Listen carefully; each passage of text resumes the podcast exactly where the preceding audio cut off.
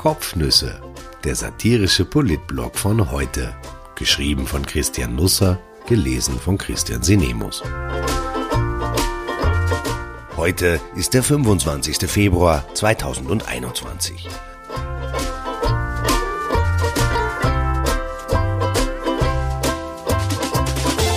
Geistige Ohren. Die Kultursprecherin der ÖVP sang im Parlament Fendrich. Es war auch sonst ein großer Tag. Das Schöne an Österreich ist, das Land erfindet sich jeden Tag neu. Oft dauert das sogar nur Stunden. Die Rückführung nimmt dann meist etwas mehr Zeit in Anspruch, aber es sind gut investierte Jahre. Vor der Corona-Krise waren wir sehr I am from Austria. Gestern kehrten wir dorthin zurück, und welcher Platz hätte sich besser für die Transformation ins Gewesene angeboten als der Nationalrat, wenn auch nur das Ausweichquartier zur Verfügung stand. Ich nehme es vorweg, nicht jede Rede, die gestern im Hohen Haus gehalten wurde, rechtfertigt so ohne weiteres eine Rückübersiedlung der Mandatare ins ursprüngliche Parlament, das ja gerade aufwendig renoviert wird. Vielleicht findet sich eine alternative Nutzung für das edle Gemäuer, es könnte etwa die Alois Mock Stiftung einziehen, der neue Bundesstaatsanwalt sucht noch angemessene Büros oder man installiert einen permanenten U-Ausschuss, der jeden Tag zu einem anderen Skandal tagt, eine Art Theateraufführung von Twitter quasi. Der Nationalrat traf sich gestern zur 85. Sitzung. Es gab einiges zu bereden. 41 Themengebiete standen am Plan, 207 Rednerinnen meldeten sich zu Wort. Die Sitzung endete erst um 0 Uhr 19. Die Bandbreite der Themen reichte vom Homeoffice-Paket bis zur Fristverlängerung für Langfristgutachten der Alterssicherungskommission. Mittendrin die Debatte über das Nein zur Ratifizierung des Mercosur-Abkommens. Es schlug die Stunde von Franz, der Seilbahn Hörl. Sie dauerte nur drei Minuten und 21 Sekunden. Hörl ist gewiss kein brillanter Redner, er liest aber ganz gut vor, vor allem Zahlen. Also ergoss sich ein Schwall von Daten über die Anwesenden. Sie erzählten die Geschichte vom kleinen Österreich, dem großen Exportland, mittendrin das noch viel kleinere Tirol, das sich nun in seiner Opferrolle gefunden zu haben scheint. Ein Nebensatz deutete darauf hin. Hörl sagte oder las, wenn ich das kleine Bundesland Tirol hernehme, das sich derzeit abgesondert fühlt, die Abgeordneten hatten keine Dose Mitleid parat, sie brauchten ihre volle Konzentration, um den Ausführungen folgen zu können und wurden trotzdem nicht so recht schlau daraus. Ist Hörl nun eigentlich gegen Mercosur oder dafür oder beides? Am Ende ging das Ringen irgendwie unentschieden aus. Handelsabkommen sind keine Einbahnstraße und deshalb verstehe ich die Vehemenz der Ablehnung dieses Abkommens schon, sagte er. Aber ich denke, es gibt ja auch die Möglichkeit, über die Handelsabkommen in unseren Partnerländern auf Standards sowieso auf Natur- und Umweltstandards einzuwirken. Aha, Mercosur sei der siebentgrößte Wirtschaftsraum der Welt. Ganz sicher war er sich nicht, wie groß der siebentgrößte Wirtschaftsraum der Welt tatsächlich ist, denn er musste im Publikum nachfragen. Aber einfach so leichtfertig das den Chinesen oder anderen zu überlassen, finde ich auch nicht richtig. Chinas Staatspräsident Xi Jinping oder andere werden Schluck aufgehabt haben die ganze Nacht.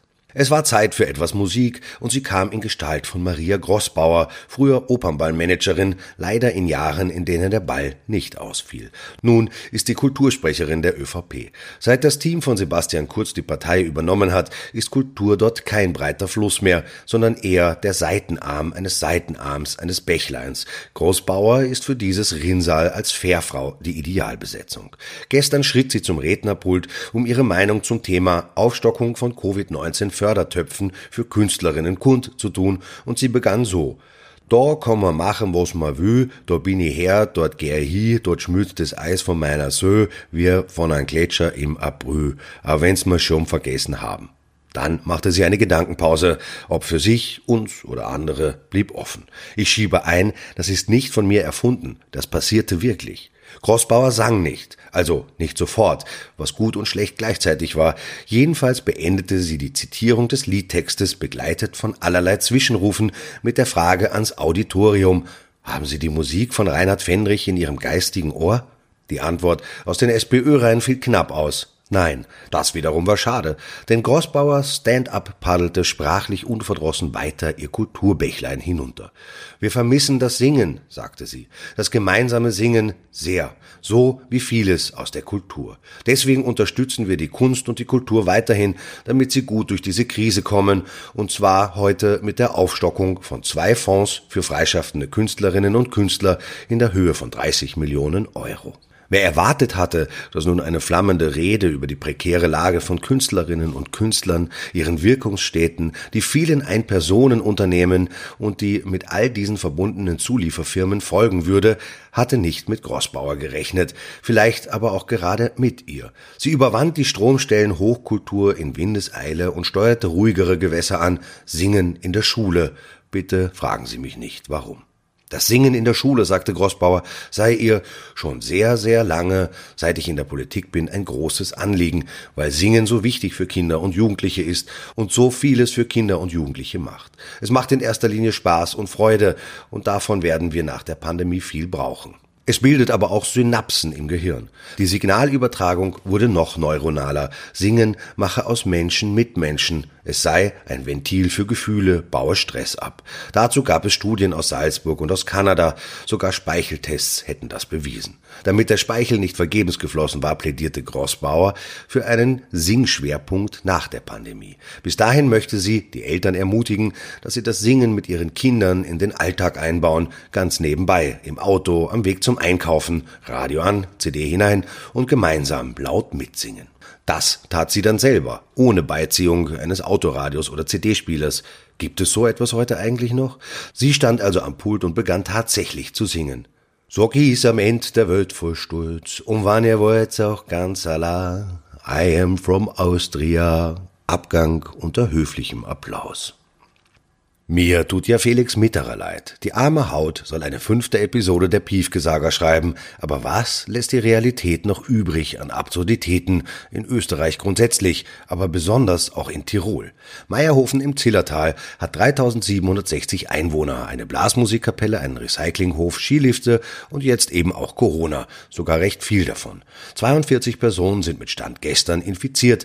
Der gesamte Bezirk hat eine 7-Tages-Inzidenz von 165. Das ist jetzt noch nicht Hermagor, aber bei 29 Personen im Ort besteht der Verdacht auf die etwas wildere südafrikanische Mutation. Das kann verschiedene Ursachen haben. Im Ort sollen immer noch recht viele Autos mit britischen Kennzeichen herumfahren.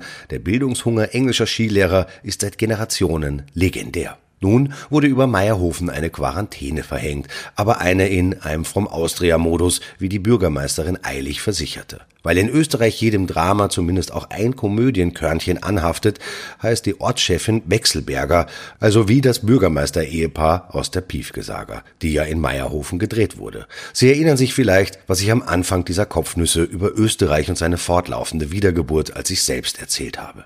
Meierhofen wird also nicht von der Außenwelt abgeschottet, wie das vermutlich vernünftig gewesen wäre, wenn auch wieder einmal zu spät, sondern das Quarantänegebiet kann mit einem negativen PCR-Test verlassen werden. Damit dies die diversen Familien Sattmann aus Deutschland, den Niederlanden oder Großbritannien noch rechtzeitig schaffen können, beginnt man mit der Nichtsperre erst am Samstag. Auch das ist eine Besonderheit in Österreich. Hier muss alles ein paar Tage sickern. Nichts passiert sofort. Sogar die Echtzeit ist hier eine Aufzeichnung. Vielleicht kann Maria Grossbauer bei Gelegenheit ein Couplet darüber singen. Das Skigebiet in Meierhofen wurde übrigens nicht gesperrt. Es macht jetzt freiwillig zu, vorerst einmal bis nächsten Mittwoch. Bis dahin haben die Bewohner vielleicht auch mehr Lust, sich testen zu lassen. 40.000 Gurgeltests für daheim wurden im Bezirk ausgegeben. Erst 4.000 kamen zurück. Vielleicht haben die anderen die Flüssigkeit einfach so weggeext. Wann bekommt man schon ein Freigetränk in Zeiten wie diesen? Für ganz Österreich wurden gestern 2006 Neuinfektionen gemeldet. Vielleicht waren es auch ein paar hundert mehr. So genau sind wir da nicht. Die Zahlen nahm der Gesundheitsminister zum Anlass, um uns verschärfte Lockerungen und gelockerte Verschärfungen zu versprechen. Für wann ließ er beiderseits offen. Bis Montag soll es laut Rudolf Anschober eine Phase der präzisen Überprüfung des Infektionsgeschehens geben, woraus ich schließe, dass das Infektionsgeschehen bisher eher weniger präzise betrachtet wurde, was mich aber nicht sonderlich überrascht überrascht. Ein Bier nach Ostern in einem Schanigarten, diese Vision nannte Anschober einen Wunschtraum. Jeder hat so seine Wunschträume. Die ÖVP betreibt nun einen neuen Blog namens zursache.at. Die Parteijournalisten eben dort wagten sich gestern an eine kühne Prognose. Die Gastroöffnung sei fix, schrieben sie. Das habe ihnen ein Regierungsinsider bestätigt. Ich tippe aus dem Lager der Kommunisten. Der Zeitpunkt der Gastroöffnung sei aber noch offen, fügten die Enthüller an. Alles wollte der Regierungsinsider dann wohl auch nicht herausrücken. Ich lehne mich weit aus dem Fenster und kündige hiermit das Ende der Pandemie an. Das Datum liefere ich nach. Ich wunschträume Ihnen einen wunderbaren Donnerstag. Vielleicht erheitert Sie die Lektüre des Interviews in Zahlen im von mir sehr geschätzten Magazin Biber.